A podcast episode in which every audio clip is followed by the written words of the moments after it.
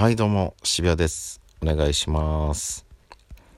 あのー、まあ僕残念ながらアルバイトしてるんですけれどもあのー、まあ飲み屋でもあるわけですよ。カラオケ屋さんなんでまあお酒も提供する場なんで酔っ払われる方もねたくさんいらっしゃるんですけれども。でまあ酔ってしまうとねあの、嘔吐してしまう方もたくさんいらっしゃるわけでね。で、まあ大体大人の方っていうのはね、あの、自分でどれぐらい飲めるかっていうのを分かって、吐かないように飲むわけなんですけれども、まあ楽しくなっちゃってね、自分の限界超えて吐いてしまう方もたくさんいらっしゃると。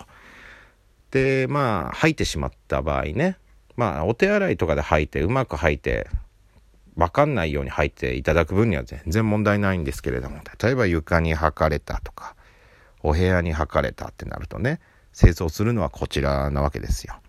でまあもちろんそれは悪気があって履いてるっていうことを言悪気があって履いてるわけじゃないのももちろん重々承知なんですけれどもやっぱりね嘔吐物っていうのはあの菌とかがすごいわけですよね。うんだからやっぱ素手でなんかできないですし、まあ元から手袋を今してるんですけどね、コロナの兼ね合いで。やっぱね、オイニーの方もなかなかすごいし、うん。マスク二重とかにしてもね、やっぱえずいてしまうわけですよ。おげろさん見てしまうとね。でもまあ、慣れっこっちゃ慣れっこなわけですよ。もう何年もカラオケ屋でバイトしてますから。よく会います。うん。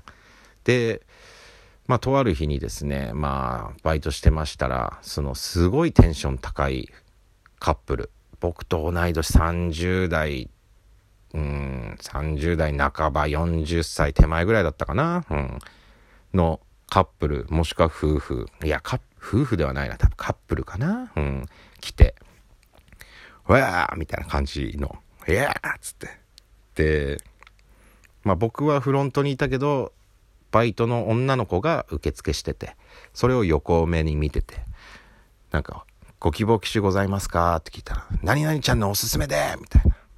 いや、何、何そんなん聞いてんなみたいな。いや、だって、店員さんのおすすめがいいだろ？みたいな。またそうなんだけどさ、みたいな。うわ、カラオケ久々楽しみみたいな感じの。キャッキャキャッキャッキャッキャみたいな感じだったんですよ、受付で。で、まあ、すごいペースで飲むなすごいペースで注文してくるなとは思ってたんですけれども。うん。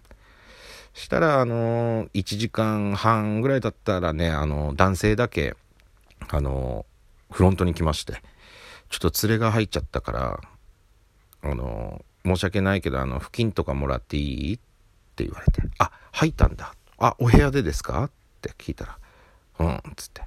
あ、ごめんね。うん。こっちで処理しとくから、みたいな。なんかちょっと付近だけもらえれば、ちょっと拭いとくから、ごめんね。入っちゃって、ほんと申し訳ない。みたいな感じで。で、ああ、わかりました。つって、あのー、まあ、布巾と、うん、も布巾2つぐらい渡して、で、まあ、やってもらったわけです。やってもらったっつったらあれだけど、その、いる状態で清掃できないんで、なかなかね、吐いたりとかしても。で、なんなら僕はその状況を見てないから、その人が布巾くれって言って、布巾渡して自分でやるっつったから、うん。で、本来だったらもう、清掃料いただいたりとかするわけですよ。その、汚、とんでもない汚くした場合とかはね。まあ、もらったことないですよ、もちろん。あ、これ汚いんで清掃料くださいなんて言えないからね。もう結局自分でやるしかないんだけれども、その人が、まあ、くれって言ったから渡して、で、ふーって思ってて。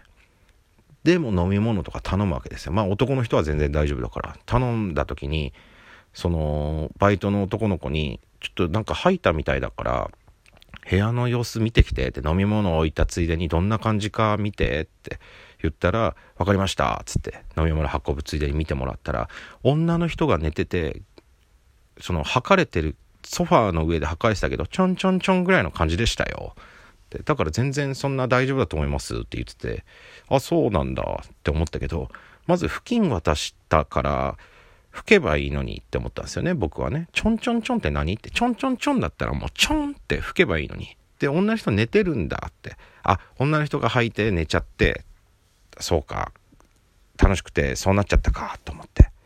うん。まあ、しょうがない。それはね、久々のお酒、久々のカラオケだったのかな。楽しくてしょうがなかったんだろうな、と思いながら。で、まあ、そうこうして30分ぐらい経って、お会計の時に男の人が、いや、ごめんね、みたいな。いや、ごめんごめん、清掃、ほんとごめんね、みたいな、吐いちゃって、部屋で、申し訳ない、みたいな、とか言って。で、女性見たらもう本当にグロッキーみたいな、大丈夫ですか？っていうレベルの、もう、うわー、みたいな。で、まあ会計終わって。で、まあちょんちょんちょんって聞いてたから、僕は全然気にも留めてなくて、あ一応でもそういう吐いた後とかそういう菌とかそういうのがあれだから一応気をつけて清掃してねぐらいに言ってて。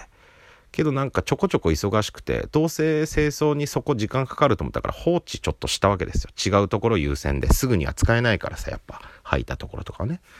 で何気なくちょっと手空いて見に行ったんですよ。した信じられないぐらい部屋で履かれてて。え何？ちょんちょんちょんって何？ってまずなって。事前に聞いてた。ちょんちょんちょん何？と思って。で、結局のところ、めっちゃ吐いて、めっちゃ吐いてる上で寝てたんですよ、その女性。だから、その従業員が見に行った時に見えなくて、自分、その女性の体で。でも、ちょんちょんちょんなレベルじゃないんですよ。しかもその、ソファーの曲がり角の溝のところで吐かれてるから、もう、全部下に、隙間に行ってるみたいな。で、うわーおって思って。うん。で、もうさ、全余計しなきゃいけないわけ、ソファーって。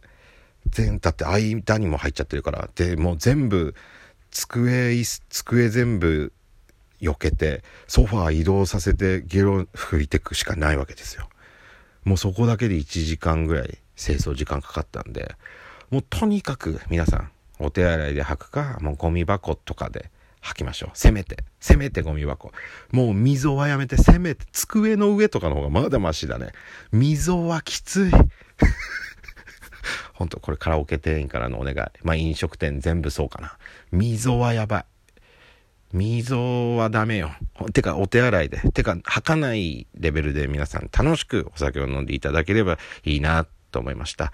あんなに弱いんだったら、お連れの方はお酒飲ましちゃダメだし、うん。ね、吐いた後寝ちゃうとなんかあのなんか喉詰まったりとかして危ないらしいですしね、うん、あんまみんな飲みすぎないようにねっていう話結局のところは、うん、以上です気をつけてね。溝では吐かないように。それでは本日はこの辺で。ありがとうございました。幸あれ。